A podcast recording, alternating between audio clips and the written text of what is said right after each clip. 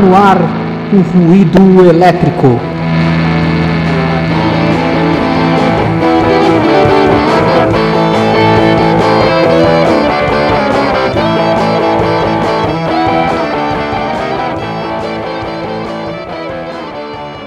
Olá, você que me escuta, começando mais um episódio do Ruído Elétrico. Hoje nós vamos falar sobre Beatles. Aqui quem fala é o Henrique Castro e eu tenho aqui comigo como convidada hoje a minha amiga Júlia Guzmán, jornalista, que é bitomaníaca aficionada e ela vai participar desse papo de hoje com a gente. Tudo bom, Júlia? Até obrigado por ter topado participar. Como você tá? Oi, Henrique, tá tudo certo. Tudo, na medida do possível, tudo certo, né? Eu que agradeço o convite aí por, por me fazer falar sobre uma das coisas que eu mais gosto na vida. Imagina, quando eu quis fazer um episódio de Beatles, a primeira pessoa que veio na minha cabeça foi você, porque eu conheço muita gente que é bitomaníaca, mas eu acho que no nível que você é, eu ainda não conheci ninguém.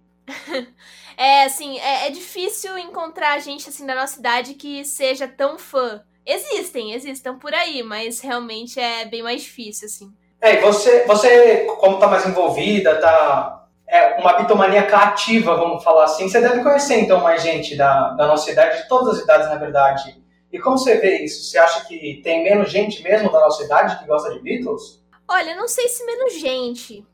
Assim, acho que proporcionalmente sim, né? Claro que acho que a geração realmente muito marcada pelos Beatles foi uma geração mais velha, né? Que viveu a banda, que fez fila aqui nos cinemas do Brasil para assistir os filmes e tudo mais. É, mas assim, ainda tem muito fã. Eu não acho que eles serão esquecidos nunca, assim. Acho que muita gente tem essa preocupação, né, com o rock. Não só com Beatles, né, mas o rock em geral. Puta, será que o rock vai morrer? Eu acho que não. Acho que sempre vai ter fã de rock. Eu acho que proporcionalmente as pessoas que gostam de outras coisas talvez continuem um público pequeno. Mas que vai acabar, eu acho que isso não vai acontecer de jeito nenhum. É porque tem um, um canal no YouTube, não sei se você conhece, que é aquele Kids React, que eles uhum. colocam as crianças para reagir a uma banda ou algum filme, uma coisa do tipo. Eu adoro esse canal, passo às vezes horas assistindo isso. sim, sim, eu adoro também. E eu já vi vários, assim, que as, as crianças, umas coisas mais ou menos recentes, umas coisas dos anos 90, assim, por exemplo, sei lá, Nirvana, que as crianças não têm a menor ideia, assim, de quem é. E quando eu vi o episódio dos Beatles, foi mais ou menos unanimidade entre umas criancinhas de, sei lá, 5, 6 anos, todas elas sabiam quem era. Eu achei isso Sim. muito legal.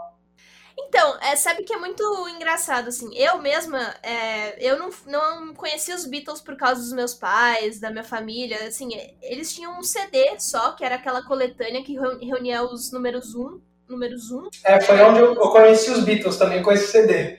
É, aquele vermelhão com um na capa, um amarelo na capa, e aí, assim, eu comecei a, eu peguei pra ouvir, assim, de curiosidade, falei, ah, tô, tô ouvindo umas músicas diferentes tal.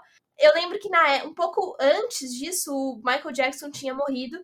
E aí eu comprei também uma coletânea dele, que veio com a música do Paul McCartney junto, que é The Girl Is Mine, e que era minha favorita daquele álbum. Eu falei, ah, eu tenho um CD aqui dos Beatles também, eu vou ouvir. E aí, quando eu ouvi, eu falei, nossa, isso aqui é muito bom. E aí foi meio que amor à primeira ouvida, assim. E aí eu não larguei mais. Mas foi meio foi meio despretensioso, assim, não foi algo apresentado pelos meus pais. E eu conheço muita gente que é assim também. E por isso que eu, eu confio, assim, que a obra deles vai viver por muito tempo ainda, porque as pessoas acabam sempre encontrando de alguma forma.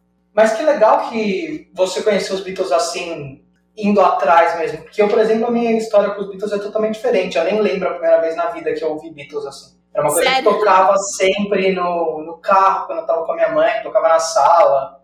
Uhum. Então eu cresci com isso, eu não, não fui atrás para descobrir. Como eu falei, esse CD número, dos números 11 que tinha com a capa vermelha, tinha em casa, tinha aquele Anthology também. Então eu ficava ouvindo isso o dia inteiro. E, mas você foi atrás mesmo, então. Você se apaixonou porque você ativamente procurou se apaixonar, então. Que legal. Sim, foi exatamente isso. E aí, aí eu decorei aquele CD de frente atrás, né? De trás para frente. E aí foi na época que o Paul voltou pro Brasil depois de muitos anos sem ter feito show aqui, né? Que foi 2010, 17 anos sem ter vindo pro Brasil. Então acho que acabou juntando uma coisa na outra, que aí foi assim, a época que eu realmente eu tava descobrindo os Beatles, mas eu já tava sabe, já sabia de todos os álbuns, já sabia de tudo.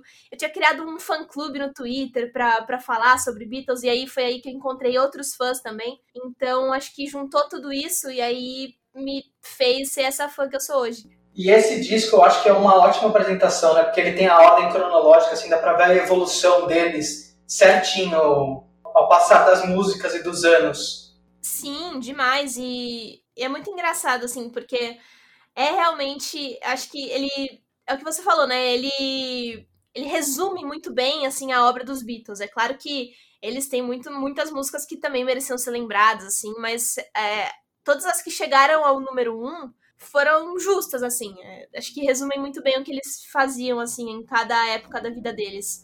É, exatamente. Isso que é uma loucura, né? Porque não é uma coisa que alguém... Não é um melhores músicas, assim, clássico que alguém senta, eles sentam e escolhem as músicas que vão entrar. Essas músicas foram escolhidas pelas pessoas, basicamente, as músicas que estão lá. São os números uns. Exatamente, é tudo número um de parada. Então, assim, foram realmente os maiores sucessos deles, né? E esse show que o Paul McCartney fez em 2010, você foi? Foi no, Morum, foi no Morumbi, não foi? Foi, foi no Morumbi. Então, eu. Nossa, eu enchi o saco do meu pai para comprar ingresso. Eu tinha 13 anos na época que anunciaram. E eu enchi o saco tanto, tanto, tanto. Só que aí os ingressos acabaram. É, aí eu fiquei desesperada. Falei, meu Deus, acabaram os ingressos em, assim, acho que três minutos. Foi um negócio absurdo, assim. As pessoas não conseguiam comprar. Aí ele anunciou um segundo show. E aí a gente conseguiu comprar ingresso pra pista normal. Assim, a gente, eu vi um Playmobil quando eu fui, né? E choveu, era uma segunda-feira, lembro até hoje. É, aquele Morumbi lotado, mas assim, ao, ao, mesmo tempo que foi um perrengue, assim, de, sabe, não vi nada. Sei lá, sabe? Foi assim, de desses termos, acho que talvez tenha sido o pior show dele, mas ao mesmo tempo foi o melhor. Porque foi a primeira vez que eu vi, sabe? Eu não tava acreditando que tinha um Beatle ali muito longe de mim, né? Eu tava vendo um Playmobil. Mas ele tava ali, ele tava tocando pra gente. E além disso, esse show tem. Ele tocou umas músicas que ele não costuma tocar, assim, e nunca mais depois desse, desse show ele tocou. Ele tocou I'm Looking Through You, que é do meu álbum favorito, que é o Rubber Soul. Ele tocou Two of Us, que é uma música que ele costumava tocar em segundos shows, assim, quando ele fazia duas noites numa mesma cidade. Mas depois de 2012, 2013, ele simplesmente parou de fazer isso. Então, é, além disso, tem esse lado de ter visto umas músicas que ele não toca tantas vezes assim. Bluebird também, né, dos Wings. Então foi muito especial. Que legal, eu perdi esse show, infelizmente. Mas você, você mas esse foi o primeiro de quantos? Eu sei que você tem uma, uma, um currículo grande em shows de, do Paul McCartney. sim, sim. Foi o primeiro de 15. 15? Meu Deus, é, nossa. Parei nos 15 porque é por causa da pandemia, né? Se ele, se ele vier aí, a gente vai atrás. O primeiro show do Paul McCartney que eu fui foi em 2017, que foi aquele que ele fez no Allianz. Uhum, e sim. eu lembro que quando ele abriu o show, é, ele chegou, ele entra assim, ele dá um tchauzinho, né? E até aquela hora tava tudo bem. Eu falei, ah, que legal o Paul McCartney. Mas quando, to, quando, foi o primeiro acorde, ele abriu com a Hard Day's Night aquele dia. Uhum. O primeiro acorde, aquilo me, aquilo me derrubou, assim. E daí, quando eu fui, eu fui de novo em 2019, assisti ele de novo no Allianz. Foi o segundo show que eu vi eu só vi esses dois até, até hoje, né? Quem sabe. Uhum. E daí eu falei, será que vai acontecer de novo? Não sei o quê. E aconteceu a mesma coisa. Quando começou o primeiro acorde, aquilo me derrubou de novo. Assim. Você que foi em 15 shows, toda vez, toda vez o primeiro acorde ou, ou algum acorde específico. É porque pra mim, a Hard Day's Night é uma música que eu gosto muito. Eu acho que a especificidade dessa música tem uma, um peso nisso. Mas pra você que foi em 15 shows, ainda, ainda rola isso?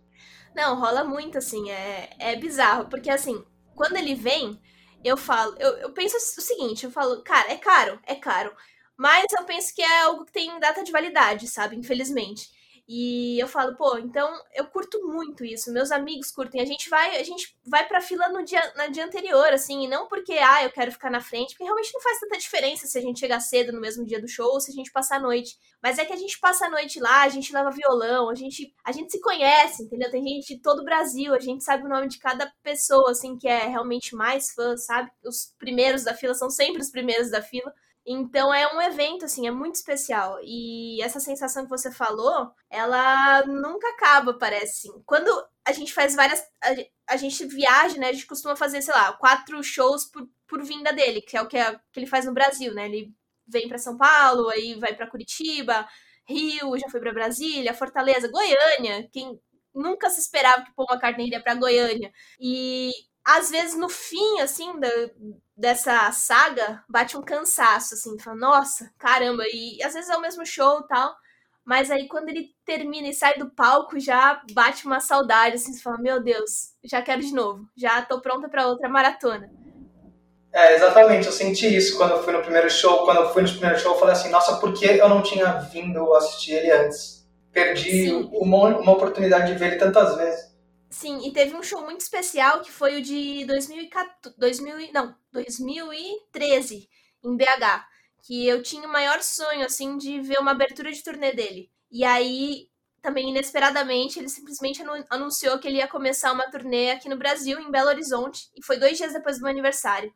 E foi assim um show muito especial, porque foi uma das maiores mudanças de setlist que ele fez nos últimos tempos. E ele tocou umas músicas assim que ninguém esperava. Ele começou o show com Eight Days a Week, que é uma música que ele não tinha tocado ao vivo depois que os Beatles tinham terminado. Nunca então, foi assim, a primeira vez que ele tocou assim na carreira? Sim, que sim, legal. assim. Depois tocava com os Beatles, né? Mas depois disso nunca mais tocou. E, e, tocou poucas vezes com os Beatles. Não foi uma música que fez parte de muitos setlist, se eu não me engano. Posso estar enganada, mas eu acho que não.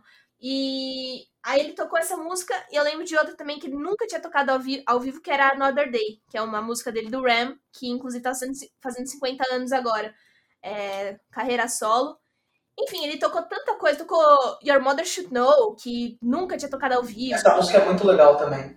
Sim, Magical Mystery, então assim, ele, tocou, ele deu uma pirada assim no setlist, ele botou um Lovely Rita também, que, pô, sabe, você sabe que o, o fã comum não vai conhecer essas músicas, então ele realmente fez pro, pro cara que tá ali, né, no, em todo show. Então esse show para mim foi assim o, o melhor, o meu favorito aqui, aqui no Brasil, porque ele tem uma carga muito boa, assim, de Falando, mano, o que que tá acontecendo? E não sabia o que ia acontecer, sabe? E aí ele tocava, sei lá, começava a tocar Your Mother Should Know. Falando, que? Eu tô aqui? Como assim? Então foi muito é, legal. Eu lembro quando eu fui uma, é, num show do Foo Fighters em 2018, que eles abriram com Everlong, que Everlong é a música que fecha o show. E daí, quando uhum. acontece alguma coisa dessas no setlist que você não tá esperando, é exatamente esse sentimento que você falou, que tudo pode acontecer a partir de agora. Exatamente. E esse show aí foi pedrada atrás de pedrada, assim. Eu falei, meu Deus do céu, eu quero fazer isso sempre. Então, assim, eu, eu fico aqui guardando dinheiro, porque se tudo der certo, e espero que dê, quero que ele volte a fazer turnê. E se rolar, eu tem um que eu, assim, o próximo show que ele anunciar em Liverpool, eu vou fazer o meu máximo para ir, porque eu, é um sonho também, quero vê-lo em Liverpool. Ele toca umas músicas especiais que ele não costuma tocar fora de lá, por exemplo, Penny Lane. É, ele, geralmente ele faz perto do Natal, então ele toca também Wonderful Christmas Time, que é uma música dele com Wings.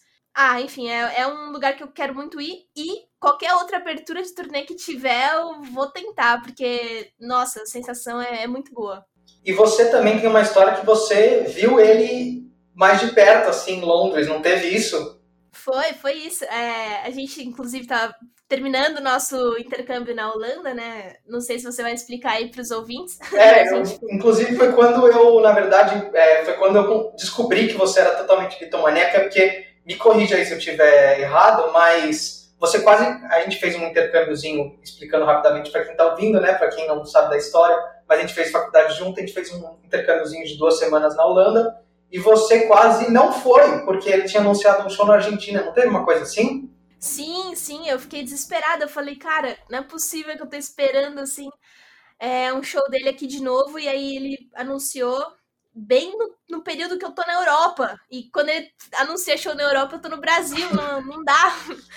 Aí eu fiquei assim, fiquei, ah, não, mas eu vou, porque também. Aí eu, na verdade, o meu medo era que ele anunciasse show no Brasil. E aí eu falei, pô, aí sacanagem, né? Só porque eu vim pra cá, ele vai pro Brasil. Mas ele não anunciou, foi só pra Argentina naquele período. E aí, quando terminou o nosso intercâmbio, eu fui. Vocês voltaram pro Brasil, eu fui para Londres, que eu fui visitar minha família que eu tinha feito intercâmbio antes, né? Que eles são do sul da Inglaterra. Eu ia ficar lá dois dias com eles, e aí depois eu ia pra Escócia, pra Liverpool, que eu ia assistir um, show, um jogo do Liverpool lá. E depois eu ia pra Escócia conhecer. Eu tirei uma semaninha a mais para fazer esse tour. E aí, chega numa notificação assim, ah, pô, uma carta tweetou não sei o quê. Aí era que ele ia fazer, participar de um evento na BBC em Londres, no período, né, no, no dia que eu estaria em Londres, né, no dia, na verdade, sim, era no dia que eu estava saindo do sul da Inglaterra para ir para Liverpool. E o trem era outra rota, tudo. Mas aí eu falei, puta, não, eu não vou, não vou perder isso, né? Para entrar no evento era um sorteio. Então eu, eu já me cadastrei no evento, no, no sorteio, falei, puta, eu tenho que ganhar, eu tenho que ganhar, eu quero participar. Não ganhei. Mas aí eu pensei, bom, ele vai ter que entrar na BBC, né? Então acho que vai ser legal de ver ele e tal. Aí eu comecei a correr, assim, comecei a, a ver passagem de Salisbury, que é a cidade da, né, da minha host family, para Londres, para eu conseguir parar lá rapidinho, para depois pegar um outro trem para Liverpool. E aí eu fiz isso. Aí eu fiz ah, isso. Foi uma coisa meio correria, então. Você não conseguiu não. ficar lá esperando não, uma sombrinha. Você foi de, de loucura, assim mesmo. Não, fui, fui de malicuia. Tava com malinha, tudo, de bala de roupa, tal, para ir para Liverpool. Ainda consegui passar no centro da cidade. Falei, pô, vou levar alguma coisa para ele assinar, porque vai que ele assina, né? Aí eu comprei um Sgt. Peppers LP, que eu falei, bom, se ele assinar, é um Sgt. Sgt. Peppers a, a, é, autografado pelo Paul McCartney. Se ele não assinar, continua sendo o LP do Sgt. Peppers. É. aí eu comprei. Aí ele acabou não assinando, porque tinha mais gente lá fora e tal, mas ele, assim, muito fofo. E aí ele parou o carro. Primeiro eu tirei foto com o Noel Gallagher, que ele entrou lá, e ele ficou olhando meu Sgt. Peppers. Nossa, é verdade, eu lembro dessa foto. Eu vi essa foto no Instagram. É, aí ele ficou meio assim, olhando, eu falei, não, eu não vou pedir pro, pro Noel Gallagher assinar meu Sgt. Pé. Aí também não, né, pô. Ah, mas ele passou, eu pedi uma foto, ele voltou, tirou foto comigo, aí ele entrou no estúdio e aí chegou o Paul. E super fofinho, assim, dando oi pra todo mundo tal. Ele não assinou o disco, mas é, foi, assim, a vez mais próxima que eu pude vê-lo, assim. Foi muito legal. É, passou do seu lado praticamente. E o Noel Gallagher, eu acho que ele respeita pouca gente, mas eu acho que os Beatles é um dos poucos que ele respeita o suficiente para não assinar um Sgt. Pepper, pedissem para ele. Sim, sim, aí nossa, mas esse dia assim foi, foi muito legal. Aí eu quase perdi o trem por causa disso para Liverpool. Aí eu tive que, nossa, tive que pedir um Uber lá, pagar Uber em Libra, porra, sacanagem. Mas eu falei, ah, não, vai. Então vai. E aí é isso. E aí eu fui para Liverpool depois disso. Que legal. E você tinha comentado que seu disco favorito é o Rubber Soul. Eu, uhum. o, eu acho que o Rubber Soul, para mim, pelo menos, é, eu não sei o que aconteceu lá, mas parece que a carreira deles dá um, uma curva, assim, faz uma curva meio abrupta no Rubber Soul, você não acha? Sim, eu acho que é esse, esse é o álbum que a gente fala, né? Que é o álbum de transição, assim. Depois eles já começam a pegada mais psicodélica, assim, né? No Revolver, acho que, acho que o Revolver também faz parte dessa, dessa transição. Mas o, o Rubber Soul foi o que deu o start nisso, assim. E já umas paradas que eles já começaram a pirar mais nos estúdios, né? Porque eles. Foi a época que eles pararam de fazer show ao vivo, então eles conseguiam se focar, assim, 100% no que eles estavam gravando. Então acho que isso foi muito importante para para essa melhora musical deles, sabe? Esse desenvolvimento que eles tiveram na carreira.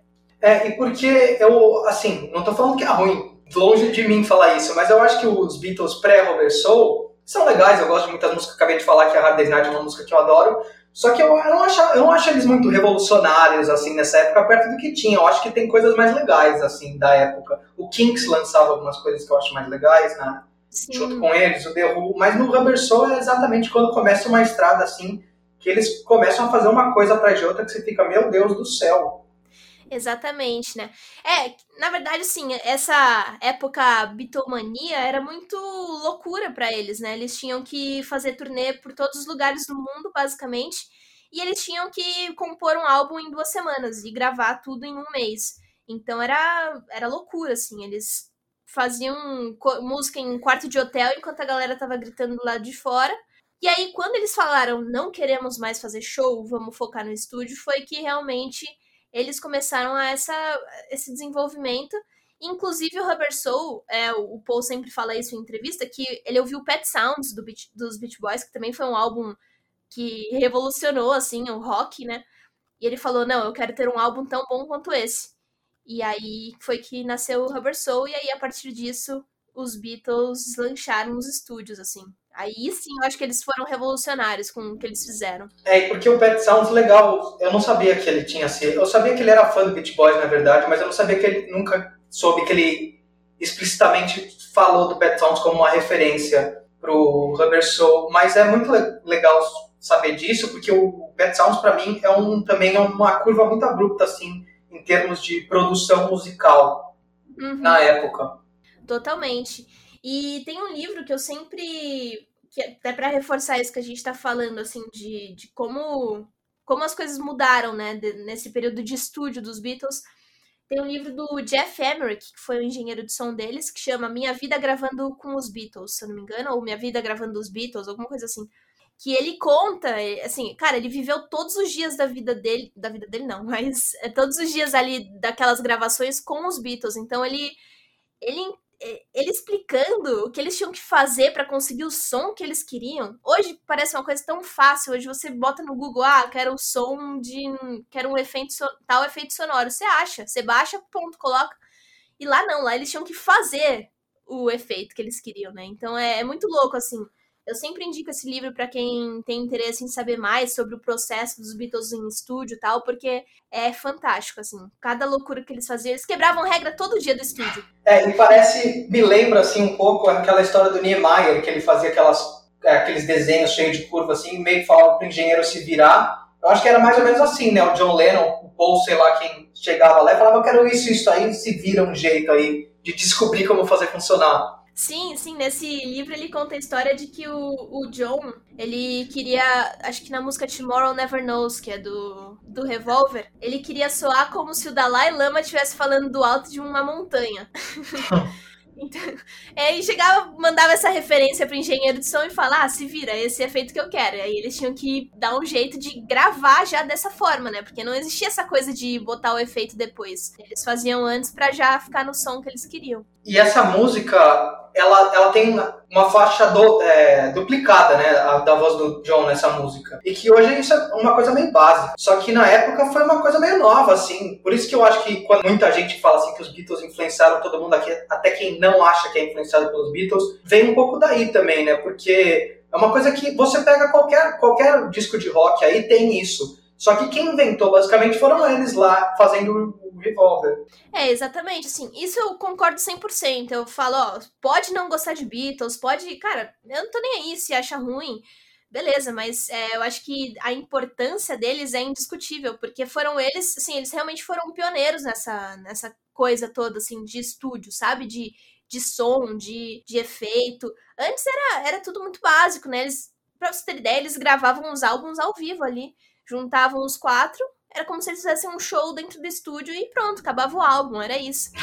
Parece aí, uma coisa meio amadora até, né? Exato, exato. Tanto que o Please Please Me, que foi o primeiro álbum deles, eles gravaram em 13 horas, o álbum inteiro, né? E o, o John, no fim, já sem voz, cantando Twist and Shout, acabando com, a, com as cordas vocais, assim, com o resto que tinha, ele gastou naquela música. E a partir do Rubber Soul, né, que tanto você vai ver o, o, tempo que eles gastavam em cada álbum aumenta assim consideravelmente, né? De 13 horas, de enfim, duas semanas, um mês que eles gastavam né, nessa era bitomania, eles passavam para dois, três meses de estúdio. Então, é, foi realmente muito mais trabalho que eles tiveram.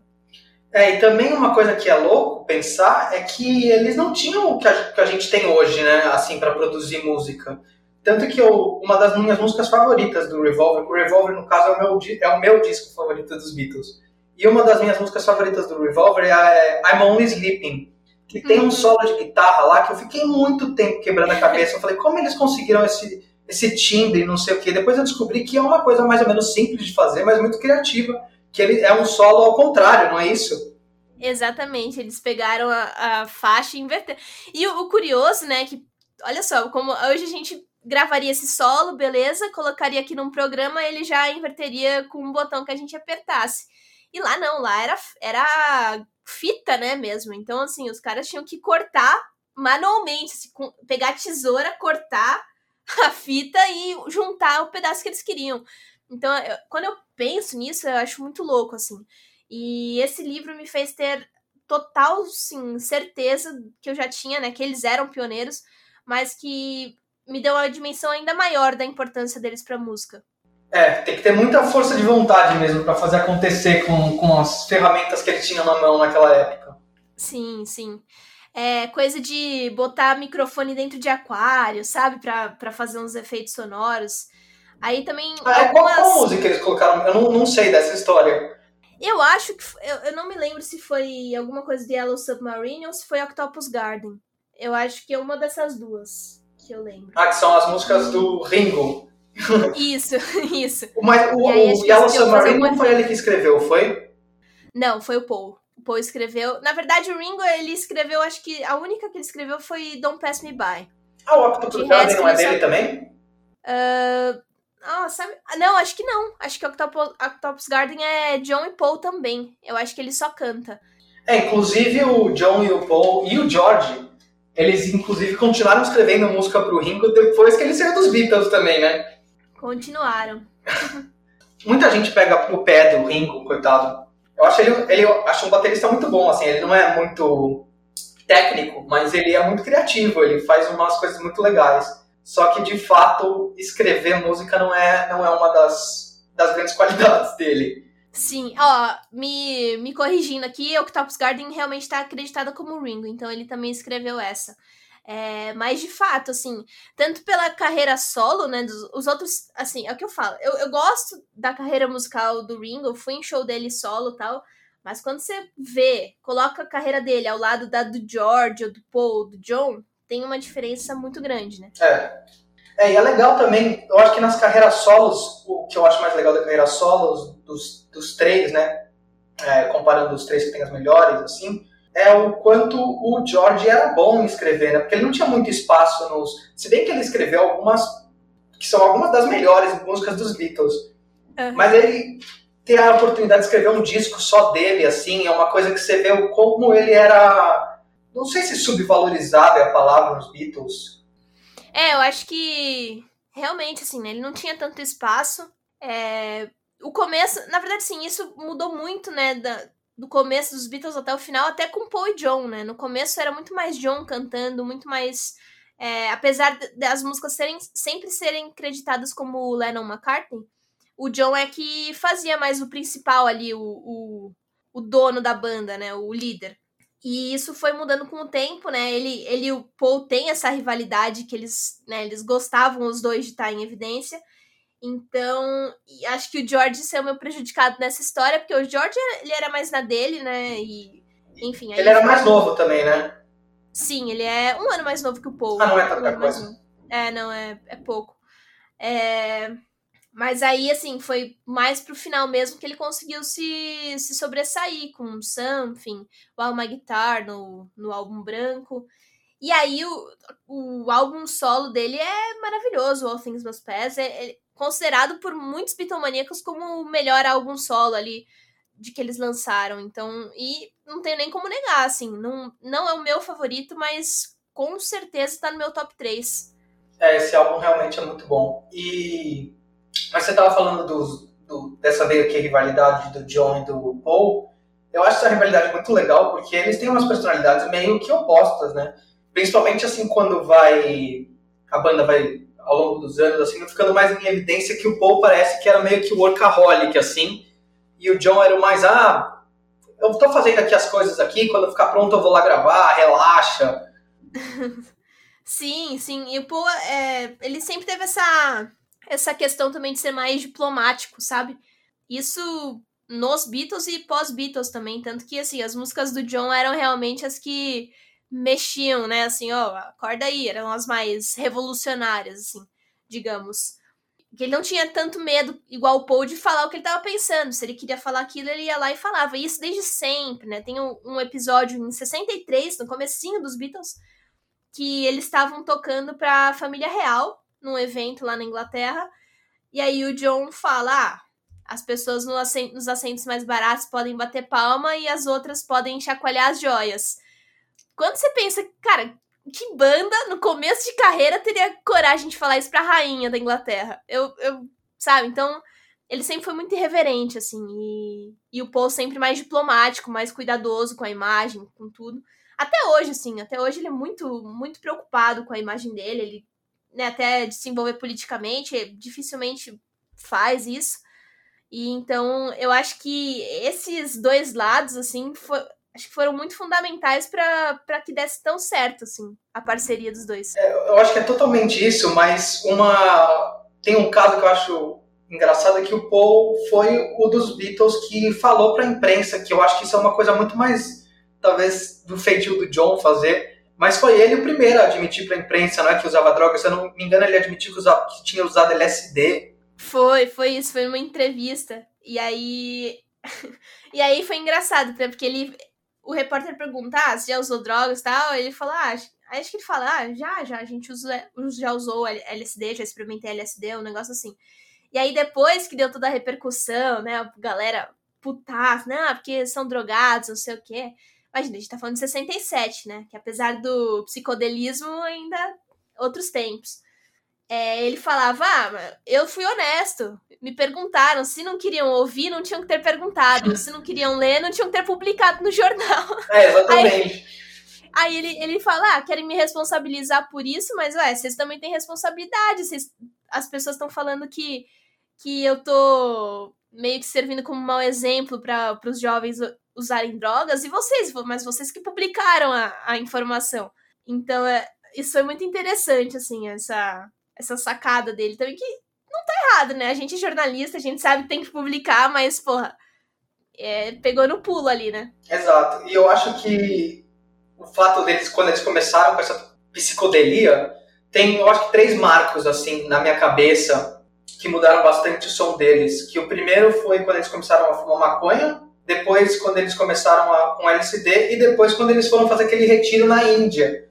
Que eu acho que é a história mais louca que existe dos, na, dos Beatles, assim. Que eles foram os quatro para a Índia ficar sei lá quanto tempo lá. Eu acho que você que teve alguns que desistiram antes, uns que foram até o fim. Eu acho que o George, por óbvio, era o mais conectado com essas coisas. Foi, foi. O, o, Ringo foi o que mais desistiu mais rápido, né? Ele não, não se adaptou à comida. É, ele acho que ficou uma semana só e partiu pra Inglaterra. Ah, ele ficou uma semana? Foi, foi por aí. Uma, é, ele ficou pouquinho, ficou pouco dia, poucos dias. Ele não, não. Nossa, não se adaptou nem um pouco. Eu, eu vi em algum lugar falando sobre isso, que ele não se adaptou à comida, que ele odiava, aí também tinha mosquito. Enfim, uma semaninha foi suficiente pro Ringo. E aí os outros, eu acho que o, o John e o Paul, não lembro se eles vieram embora juntos ou se o John foi antes, porque rolou um estresse um ali também com o Maharishi, né, que eles chamam, que parece que a Mira, Mia Farrow tava com eles e aí parece que eu não lembro exatamente a história, mas eu acho que o cara deu em cima dela, que até por isso ele o John escreveu Sexy Sadie, acho que essa é a história. Eu não lembro em detalhes, mas eu acho que rolou um negócio assim. E aí, quando isso rolou, o John Lennon foi embora também. Ah, então sobraram, os dois que sobraram foram o Paul e o, o George. Eu achava que o, Paul, o, desculpa, o John tinha ficado mais tempo. Não, não, acho que o que mais ficou realmente foi o George. Eu só não lembro se o Paul foi embora com o John ou se ele fica com o George ainda na, na, na Índia. E o George, na verdade, eu acho que foi o que levou eles para lá no primeiro lugar, né? essa história deles irem para a Índia, se eu não me engano, é depois do Sgt. Peppers, né? Entre o Sgt. Peppers e o álbum branco. Isso. Mas no Sgt. Peppers, até no Revolver, tem um pouco de instrumentação indiana. Então é uma coisa que ele já estava já tava flertando assim com essas coisas. Sim, o, o George já, já gostava da sonoridade né, da música indiana. Ele já também estava se aproximando da cultura hinduísta. E foi ele, assim, que, que, que levou. Mas, na verdade, é, ele que levou, não. Eles viram uma palestra em Londres, né? O, o John também ficou doido da ideia, queria, ele adorou. Eles viram a, a palestra do Maharishi. E aí eles falaram, cara, isso é muito legal, a gente tem que ir pra Índia. E acho que meio que juntou ali os do... E aí foram todos. Mas o acho que o, o George tinha esse interesse, né, da musical e tal, e da religião. E o John, cara, o John se era o tipo de pessoa que se você topasse qualquer ideia diferente, assim, que não fosse usual, acho que ele topava. Então, juntou o útil ao agradável e foram todos para a Índia. E nessa, você falou que tava a Mia Farrell na, nesse retiro aí, tinha várias, várias pessoas, assim, Sim, eu acho que Mick Jagger chegou aí. Donovan, é, Donovan também tava. Acho que Mick Jagger chegou aí também. Não lembro se eles se encontraram lá. Mas meio que virou um point, né, do, dos músicos, assim, dos artistas, porque a galera curtia a, as ideias e tal. E, na verdade, o, o Paul e o George, né, eles seguiram isso, assim, essa questão do yoga, o George, se eu não me engano, até da religião. Primeiro, acho que primeiro ele se interessou pela hinduísta, mas eu acho que a budista também. Eu não tenho tanta certeza disso, mas eu acho que ele meio que, que gostava das duas, assim. Ele gostava das ideologias. E o Paul até hoje faz yoga, assim. Ele, e ele faz yoga, assim, nível avançado. Se ele ah, é? Eu sabia disso.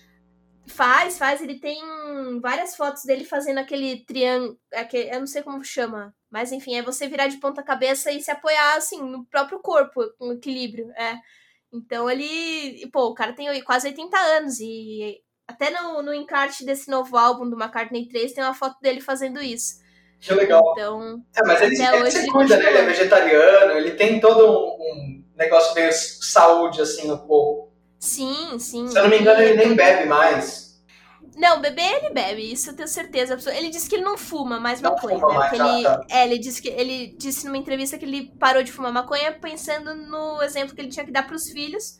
Mas aí a gente, né, a gente às vezes desconfia, assim. Às vezes aparece um vídeo dele muito louco, no... não nos shows dele, tá? Por exemplo, teve um Réveillon que ele passou é, no, Me... no México, no Caribe, no Caribe. É, San né, a ilha que ele sempre vai lá, cantando muito doido, assim, com o, o Brandon Flowers, do, do The Killers. Então, aí você fala, ah, tá bom que você não usa mais nada, beleza. Tá, só álcool, tá bom. A gente acredita, entendeu? Mas não tô afirmando nada, né? Ele disse que não.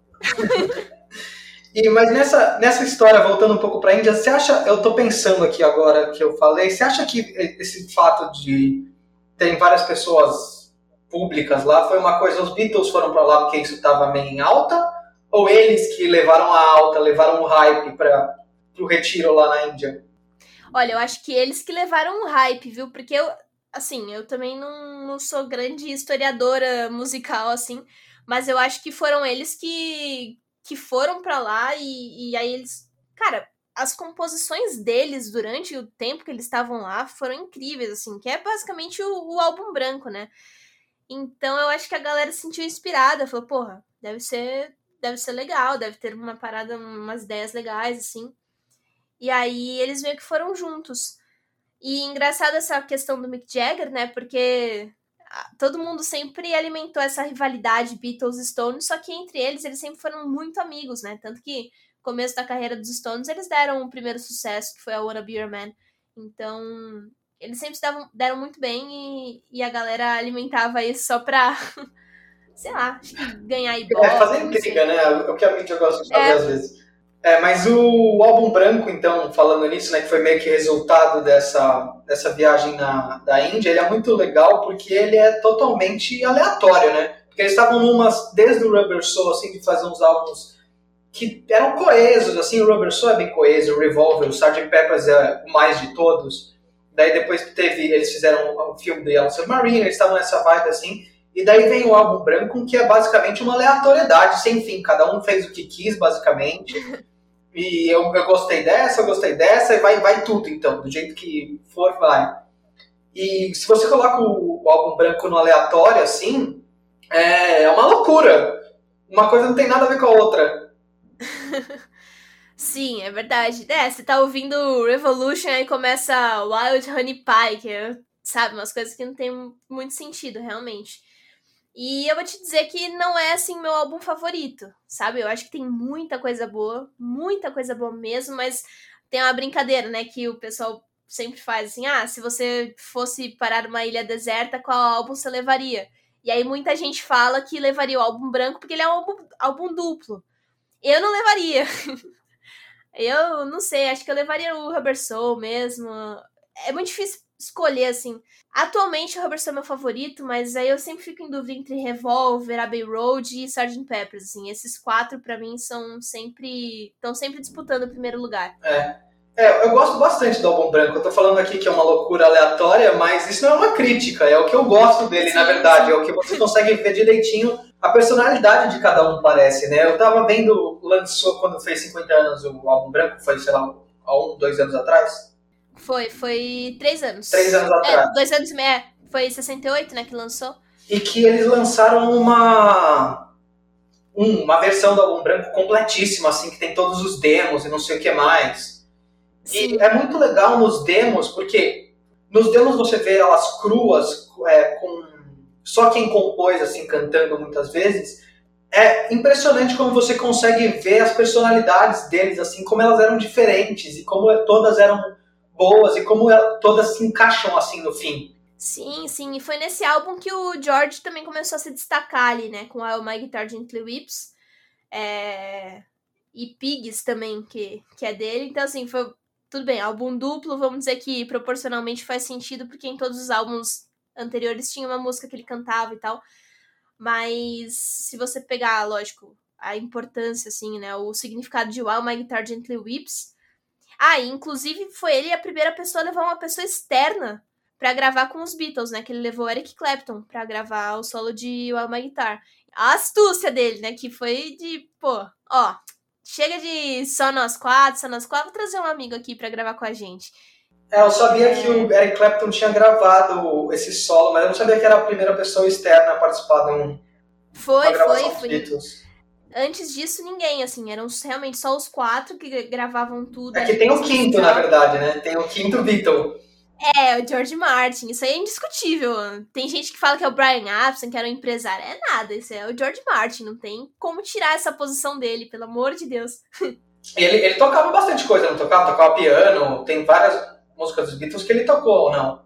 Sim, piano, órgão, assim, ele sempre ajudava a complementar ali, né, o que precisasse. Por exemplo, é, a Day in the Life, que termina com todos eles fazendo um acorde no piano. Aí o George Martin tocou ali também para dar volume, né? Todo, todo mundo, até o Ringo tocou. Então. Até o Ringo tocou. É, tocou piano. E aí, enfim, ele tava, tava lá para isso, assim, que eles precisassem, ele, ele quebrava o galho também. E até porque Vai ninguém lia música, né? Além do George Martin.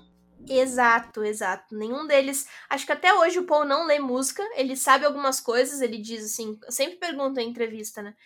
E ele não sabe ler, assim. E quem, quem realmente manjava da música era o George Martin, né? Era, foi muito legal, assim, a abertura que ele sempre deu pros Beatles, a confiança que ele sempre deu, porque se fosse qualquer outro cara, assim, do nível dele, que tivesse uma cabeça mais fechada, tenho certeza que nunca sairia do lugar, sabe? Seria sempre aquela mesmice. E ele não, ele, cara, ele ia curtir as viagens e ia junto, assim. Então, isso é muito legal. Por isso que, para mim, assim, não tem discussão. Ele é o quinto Beatle e acabou realmente, eu acho que eu concordo com você. Se não fosse George Martin, não, não existiria. Pelo menos não do jeito que eles foram. Sim, sim. Super concordo. É, fez uma diferença gigantesca. Que muita gente fica falando nessa história que eles não liam música e que e tentam colocar isso meio como uma coisa negativa, né? Só que assim, que, que importância que, que tem se ele não lê música, sendo que eles conseguem escrever coisas que cativam todo mundo, que todo mundo gosta. E mais do que isso, o que eu estava vendo uma entrevista outro dia que eu achei muito interessante sobre isso, é, eles estavam perguntando para o George Harrison exatamente sobre o esse acorde, aquele que eu falei no começo da conversa do show, do acorde do Hard Day's Night, aquele acorde todo esquisito, aquele acorde todo, todo uhum. é, inconfundível. E eles estavam perguntando para ele qual, qual, é desse acorde, o que, que é esse acorde, porque ele é tão estranho. E ele explicou, ele assim, ele não, não tem um vocabulário de alguém que manje de teoria musical. É, ele não soube explicar com os termos da teoria musical, mas eles sabiam o que eles estavam fazendo é, quando eles fizeram aquele acorde, que é o Paul colocando uma nota em cima no baixo para combinar com a nota que ele estava tocando na guitarra. Ele explicou desse jeito, assim, meio leigo, mas não foi, não foi aleatório. Eles sabiam o que eles estavam fazendo. Exato, assim, isso que é, é, muito louco, né, sobre a música, que é isso, assim, você tem a parte toda teórica, mas é, quando você sabe de melodia e da prática, meio que você consegue fazer as coisas desconectadas, né? Você não precisa de uma pra, pra fazer a outra. Quer dizer, eu acho que a teoria você precisa, né, saber a prática, mas o contrário não. E muito louco isso, assim, eles nunca. Eles nunca estudaram música, né? O, o John começou a aprender violão no banjo. Que ele fazia ah, é? de violão no banjo. É, que a mãe dele ensinou para ele, assim, alguns acordes. E aí o, o Paul aprendeu com o pai, porque o pai ele era músico, né? Então ele já tinha uma noção, assim, já vinha mais de casa, né? Então ele já tocava piano. O mas o primeiro instrumento do Paul foi um trompete que o pai dele deu. E aí ele trocou porque ele falou: Não, quero cantar, pô, aí não dá. Mas ele, toca, ele toca trompete ou não? Ou nem chegou a aprender direito? eu acho que nem chegou a aprender direito, assim. Ele fez uma live ano passado que ele toca um. Não, não é nem um trompete, é tipo clarinete, assim, um negócio. É, posso estar falando besteira também, tá? Pode ser outro instrumento, mas é, é, um instrumento menor, assim. E aí ele faz lá uma gracinha e tal, mas ele não sabe tocar, não. É, no show dele eu achei muito legal que ele toca vários instrumentos, assim, né? Nenhum tão diferentão assim, mas ele toca piano, ele toca baixo, ele toca violão, ele toca uma guitarra, ele toca até o ukulele, que é um instrumento que é muito identificado com o George, né? Exato, ele até ele conta isso, essas histórias no show, né? Que ele decidiu trazer essa versão de something no ukulele nos shows porque ele é, o George que, que adorava o ukulele, né? Ele começou a tocar. E aí um dia eles estavam jantando, isso depois dos Beatles já terem acabado, terminado, acho que foi até perto da morte do George, assim. Ele pegou, o Paul pegou o ukulele e falou: "Ah, olha o que eu aprendi aqui". Aí ele toca, tocou uma versão de Something, né? E aí ele falou, ah, como homenagem, assim, eu, ele gosta de tocar essa música no ukulele. E tem uma história engraçada também deles, é, na época de Liverpool ainda, que eles não eram nem famosos, eles ficaram sabendo de uma pessoa na cidade que sabia de um acorde diferente, que é o Si com sétima, né, o B7. E aí eles, eles entraram os quatro, os quatro não, não lembro se o Ringo tava, acho que não ainda não, não era parte da banda, mas eles entraram no ônibus, foram até a casa da pessoa para ela mostrar, ó, é, esse é o acorde. e aí eles aprenderam a fazer. É. Não tinha Google na época. Não. Sim, eles atravessaram a cidade para poder aprender o acorde. Que eu fico imaginando também, né? Não devia ser fácil é, aprender um instrumento naquela época, porque hoje no YouTube você consegue aprender o que você quiser. Se eu quiser hoje decidir que eu quero aprender a tocar sei lá, trompete, eu abro aqui um canal no YouTube e eu aprendo. Sim. É muito louco pensar nisso, assim, como era diferente, como eles era é difícil pensar em como eles eram tão bons, sabe? De ouvido, assim, de, cara, é o que tem, tem um rádio, e, e tinha isso, né? Eles ficavam quando eles começaram, eles faziam muito cover. E aí eles tinham que esperar a música tocar no rádio pra ir anotando a letra, assim. Então eles iam se ajudando para anotar a letra para pegar para poder cantar a música depois. É, e voltando um pouco na história da teoria musical, mas para você tirar uma música de ouvido no rádio, você é o que eu falei, você talvez não conheça os termos da teoria musical, mas você tem uma teoria musical aguçadíssima para você conseguir fazer isso. Exatamente, porque tem uma questão toda, né, da, da, dos acordes, né? O, até esqueci o nome que fala, mas é o campo, né, que tem. Campo harmônico. Isso, campo harmônico de cada acorde, cada tom. Então, é muito louco pensar que eles tinham essa noção, né? Sem saber de teoria, assim. Então, é bem legal isso. E, mas voltando um pouco do, no ukulele, que eu lembrei um negócio engraçado, que eu vi uma vez uma entrevista com o Tom Petty, que ele, ele era amigo próximo, né, do George. E ele falando no dia que o George chegou na casa dele para mostrar o ukulele, assim, apresentar o ukulele para ele, e que ele tava nessa entrevista ele fala eu vou até ver se eu acho isso de novo no YouTube, mas ele fala que ele, eu esqueci o termo, assim, mas como se ele tivesse vidrado, assim, no ukulele, como se ele tivesse descoberto a coisa mais legal do mundo, assim, que ele estava fascinado pelo ukulele.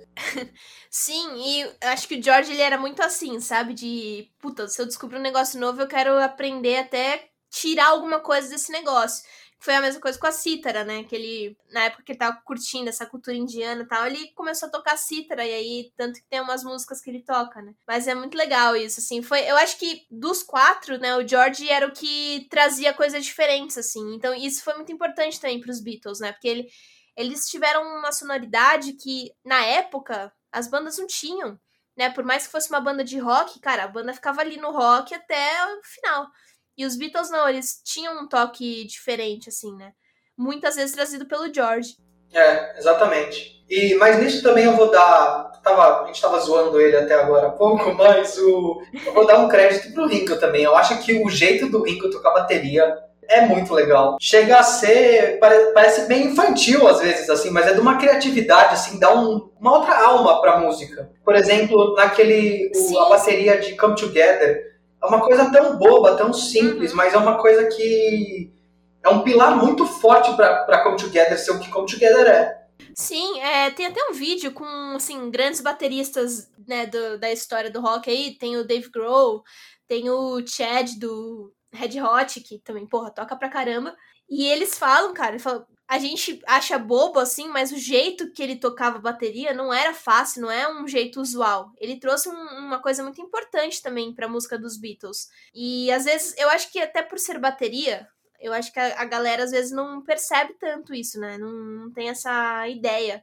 Mas é assim, realmente ele foi fundamental assim para a sonoridade dos Beatles. É, com certeza. E bom, Paul é obviamente canhoto porque todo mundo vê ele segurando o baixo, a guitarra, seja lá o que ele tiver na mão. Só que o Ringo é canhoto também. E ele tocava numa bateria de destro, né? Então ele tocava ao contrário. Isso talvez é, é, ajude ou seja uma influência, assim, um porquê ele soa daquele jeito meio esquisito, que tá meio prestes a tudo dar errado, assim, mas no fim dá aquele, aquela bateria Ringo. Exato. Então, o Ringo é canhoto, né? Mas quando ele era criança, diferente do Paul, é, ele foi obrigado a aprender a usar a mão direita.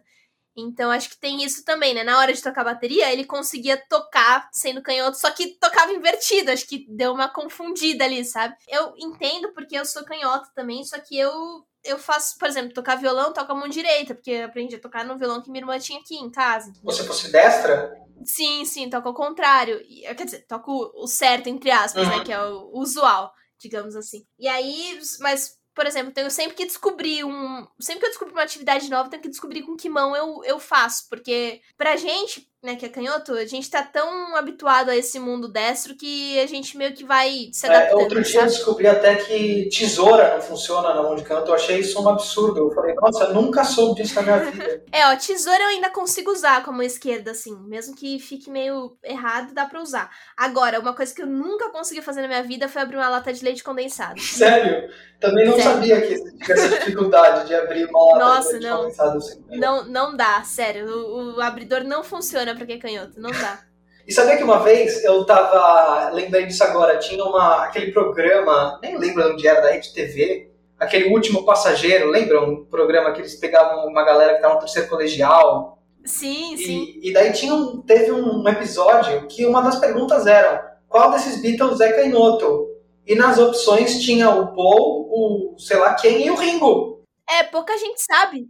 E, ô Júlia, eu tô muito curioso para saber quantas coisas, não sei se você tem um número assim, mas o que, você tem assim, de memorabilia assim, dos Beatles? Qual é o tamanho da coleção? Putz, é bastante, assim, eu acho que. É, eu também não consigo dizer muito em número. Mas, ó, eu tenho todos os álbuns, tenho muitos livros, álbuns de carreira solo, DVDs, assim, todos os produtos oficiais eu tenho.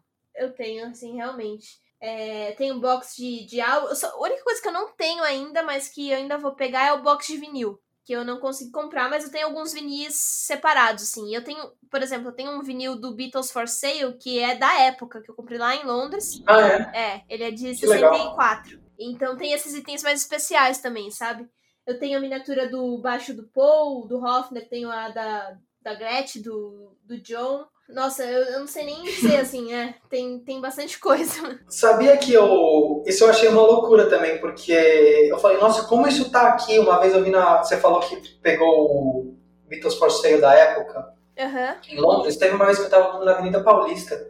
E tinha uma daquelas banquinhas que, tá, que vende disco, assim, tinha os discos lá. E tinha um Rubber Soul da época também, uma versão brasileira. Mas mesmo assim, era da época, Nossa, dos anos 60. E custava tipo 40 reais. Eu falei, meu Deus, que absurdo. Obviamente está comigo agora, Sim. nesse momento. Não, esses itens, assim, isso é muito legal também, né? Porque Beatles é uma banda que dá muito dinheiro ainda hoje, assim. Se você for ver Liverpool, cara, tem, lógico, tem um time de futebol que, que é muito importante pra Inglaterra, né? É um dos maiores. Só que Liverpool ainda hoje vive por causa dos Beatles. Cara, é o que movimenta a economia. Liverpool, antes dos Beatles, era uma cidade quebrada, cidade assim, pobre, porque foi muito afetada pela Segunda Guerra Mundial, né? Tanto que os quatro Beatles são assim: o John era o que tinha a melhor condição de vida, porque ele vivia com a tia.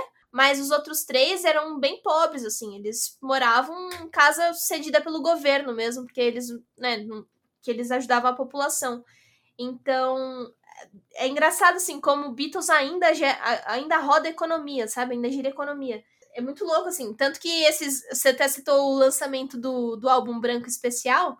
Os caras lançam álbum todo ano. Todo ano eles lançam a versão mais especial do que a especial, entendeu? Uma versão mais deluxe do que a versão deluxe. E o que tem de material ainda é assustador. Vocês falam, cara, não é possível que nunca vai acabar. Por um lado é bom, né? Óbvio. E falando em material, em coisa nova, é, vai, tá vindo um documentário aí do Peter Jackson que promete, hein? Nossa, eu tô muito ansiosa, muito. Era para ser lançado ano passado, né? Mas foi adiado devido à pandemia. E assim, ele já divulgou cinco minutos de imagens e já foram cinco minutos totalmente diferentes do que a gente tinha de ideia das gravações do álbum Let It Be. Então eu tô muito animada mesmo para assistir esse documentário. Porque o que o documentário que foi lançado na época junto com o álbum, ele basicamente focou em todas as brigas que eles tiveram, né, no, nos estúdios na época do fim dos Beatles, porque o Larry B foi um álbum lançado depois do fim da banda, né? E, enfim, eu acho que o Peter Jackson deve estar tá fazendo um baita trabalho, eu tô muito, muito ansiosa para ver. Ele mesmo já falou em, em entrevista que ele falou, cara, era surpreendente, assim, eu tinha uma visão totalmente diferente. Era como se eu tava vendo realmente quatro amigos que estavam curtindo estar tá ali, sabe? E acho que todo mundo que assistiu o documentário de 70 tem essa ideia muito errada do que era, assim. Então tô muito curiosa, porque eu quero ver, sabe? Eu tenho uma ideia muito errada sobre um período dos Beatles e. Mas esse documentário vai ser focado só nessa época? Isso, é tudo da gravação do álbum Larry B. Tanto que ele ia ser lançado ano passado, porque ano passado foram os 50 anos do, do lançamento do álbum. E aí, por isso, eles iam lançar o documentário junto para comemorar. E vai rolar alguma entrevista, alguma coisa assim, ou vai ser só imagem de arquivo? Não, eu acho que vai ter entrevista sim. Eu, eu imagino que sim, com o Paul e com o Ringo, principalmente, porque eles, inclusive, já assistiram ao filme.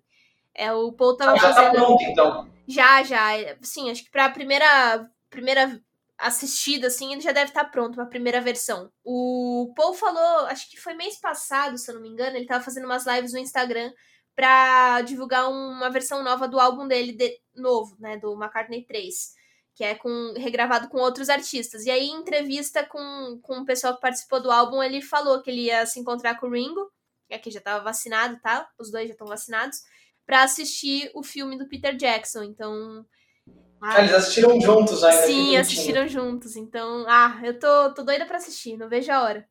E o nosso tempo está acabando aqui, mas eu queria, antes disso, perguntar sobre a coisa mais recente que a gente tem, então, dos Beatles, né? Falar um pouco sobre isso. Do McCartney 3, eu vi, eu vi no seu Instagram que você estava fazendo até um... No Instagram do Pop Cultura eu vi. Uhum. Que você estava fazendo um unboxing do, do disco. Eu queria saber o que você achou aí do, do McCartney 3. Foi um disco meio de surpresa, né? Ninguém tava esperando. Foi, foi, foi totalmente gravado na quarentena, né? Ele falou que ele chama, a gente chama de lockdown, ele chama de rockdown. Cara, foi uma, uma ótima surpresa, vou te dizer, assim. Eu, eu gosto dos trabalhos do Paul solo. Ultimamente também gostei dos trabalhos dele, Egypt Station. Mas eles tinham uma pegadazinha assim mais pop, sabe? Mais. Uhum. Ele, ele ainda tenta ser comercial. Você percebe que ele ainda. Ele gosta, né? Ele gosta quando faz sucesso. Tanto que Egypt Station e New, eles tiveram boas posições nas paradas quando eles foram lançados e tal. O McCartney também teve uma boa parada, uma, uma boa posição nas paradas, só que ele foi o contrário, assim, né? O McCartney, né, pra quem tá ouvindo e não conhece, tem o McCartney 1, McCartney 2 e McCartney 3 agora, que foi esse mais recente. E em todos esses McCartney, é, eles marcam, primeiro que eles marcaram o fim de década, né, de uma década. O McCartney 1 foi em 70, logo é, após o fim dos Beatles, tanto que brigou ali com o lançamento de Larry B.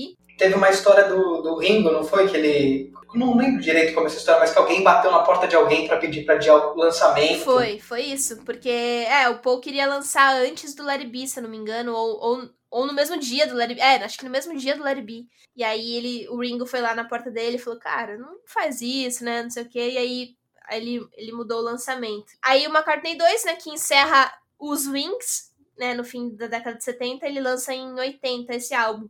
E aí, em 2020, é, não tem encerramento nenhum, segundo ele, mas ele decidiu lançar esse álbum porque ele estava em quarentena e ele gravou tudo sozinho, né? Que algo que tinha acontecido também nos outros dois. E acho que o fato dele gravar tudo sozinho, assim, é, é muito importante para isso, assim. É, é, um álbum cru, é um álbum McCartney mesmo, sabe? E eu curto, assim, esse, esse Paul que não tenta ser tão comercial. Eu acho que faz muito parte da, da essência dele, assim. E o McCartney, os dois, né? O McCartney 1 e o McCartney 2 é, foram álbuns que envelheceram muito bem. Assim, é melhor do que no lançamento hoje, né? Quando o pessoal ouve, fala, nossa, eu achava uma droga, só que agora eu curto. E eu acho que o McCartney 3 ele já, já foi recebido melhor por causa disso, assim. Então, eu acho que ele já teve uma recepção melhor e eu acho que ele vai envelhecer ainda melhor hein, depois, mais pra frente. É, foi uma tradição que meio que continuou no... por causa do destino, assim, né? Por causa da pandemia, por causa, enfim. Exato. Do exato. 2020 que a gente teve. Exato, é. Já que marca fim de décadas, fim de coisas, eu espero que tenha marcado o fim da, da pandemia ali, né, pô. Pelo menos, quer dizer, não, não exatamente no Brasil, mas para ele sim, né? Porque ele já tá vacinado, já tá meio que vivendo normalmente, ele tá nos Estados Unidos atualmente, ele sai para jantar, tudo. Só falta realmente poder voltar a turnês, né? Esperamos que em breve, né? Espero, espero. Bom, fala aí, deixa aí o Instagram do Pop Cultura, explica aí também o que é o Pop Cultura, eu falei, ninguém sabe, mas também para as pessoas que estão afim de ver como tá o McCartney 3, tá linda a arte do, do disco, você pegou ainda uma edição especial, tá, tá maravilhosa aquela edição, eu acho que vale a pena as pessoas checarem lá, tem umas fotos muito bonitas, o encarte é muito bonito. Sim, é, o Instagram do site do Pop Cultura é arroba site é um site que eu tenho já desde 2016, é, criei na faculdade. E por ele, inclusive, consegui entrevistar o Paul quando ele estava no Brasil em 2019. É, ah, você entrevistou o Paul? Entrevistei, assim, foi por e-mail, teve que ser por causa da agenda dele. Mas o que rolou foi o seguinte. Só agora no fim que você solta essa foto? Pois é, não, tem que deixar o melhor pro final, né? é, o que rolou foi o seguinte: eu entrei em contato com o assessor dele e falei: Ó, eu quero muito entrevistar a banda nova, que era a banda de metais, que não tinha vindo ainda pra, pro Brasil. E eu falei, ó, ninguém tá falando disso e eu quero muito falar, eu quero perguntar sobre a banda nova, não sei o que. Mas a, a minha entrevista era com a banda, né? E aí o assessor falou, pô, legal, muito legal, não sei o que. Ele falou, ó, vai ter que ser por e-mail por causa da agenda que tá muito corrida. Porque além de São Paulo, eles iam fazer show em Curitiba. Aí eu falei, não, beleza. Aí ele falou, ah, se você quiser também mandar as perguntas pro Paul, eu vou fazer meu melhor aqui para conseguir. Eu falei, ah, tá bom. Aí eu mandei. Aí eu publiquei lá no Pop. Foi uma entrevista curtinha, assim, foram só quatro perguntas pro Paul, mas foram mais perguntas pra banda. Mas, sim, muito, muito importante, sabe? Acho que foi um contato bem legal que eu fiz, assim, com, com o assessor, com ele. E quem que sabe demais. no futuro rola uma coisinha a mais, né? Eu ia te perguntar o que você perguntou para ele, mas não, não vou perguntar. Eu, vou, eu mesmo vou lá conferir o que, que, boa, que, que aconteceu aí nessa conversa. Boa, mas foi, foi bem legal, assim. Fala spoilerzinho, assim, ele fala da. Eu pergunto se ele, se ele já teve alguma noção, assim, na época dos Beatles ele tinha essa noção da, da transcendência que a obra deles teria, sabe? No mundo. Porque ir num show do Paul é muito legal porque você vê exatamente isso, assim, você vê o cara que viveu os Beatles, você vê a minha, uma geração mais velha que a minha, que tá lá nos seus 30, 40 anos, você vê a minha, que tá na, na fase dos 20, e você vê criança, cara. Você, você vê um monte de criança querendo estar tá lá, sabe? Querendo ver o Paul McCartney. Então, é, isso para mim é fantástico, sabe? É, é muito especial mesmo. É uma coisa que transcende geração mesmo, né? Exato. Aí eu pergunto pra ele sobre isso, eu faço também umas perguntas mais relacionadas àquela turnê, né, que veio pro Brasil. Enfim, foi, foi bem legal. Nossa, muito legal. Tô, vou acabar aqui, fechando aqui, eu vou direto lá ver nessa entrevista. Achei demais, não sabia disso. Se não teria sido a primeira coisa que eu te perguntar. não, foi, foi, foi bem legal, assim. E, e a entrevista com a banda também tá muito legal. E na entrevista com a banda ele também mandou um, um, um comunicado, assim, que ele queria que eu colocasse na, na entrevista. Aí também tem, então, a pequena participação dele na entrevista da banda. que demais, tem um bônus ainda, um exato, extra. Exato, exato. Que legal. Júlia, muito obrigado por topar aí conversar comigo nesse episódio. Foi muito legal essa conversa aí. Espero que você tenha gostado também. Não, eu adorei. Eu que agradeço o convite. Como eu te disse, assim, falar sobre Beatles é uma das coisas que eu mais gosto na vida. Então, sempre que quiser, é só chamar que a gente cola aqui.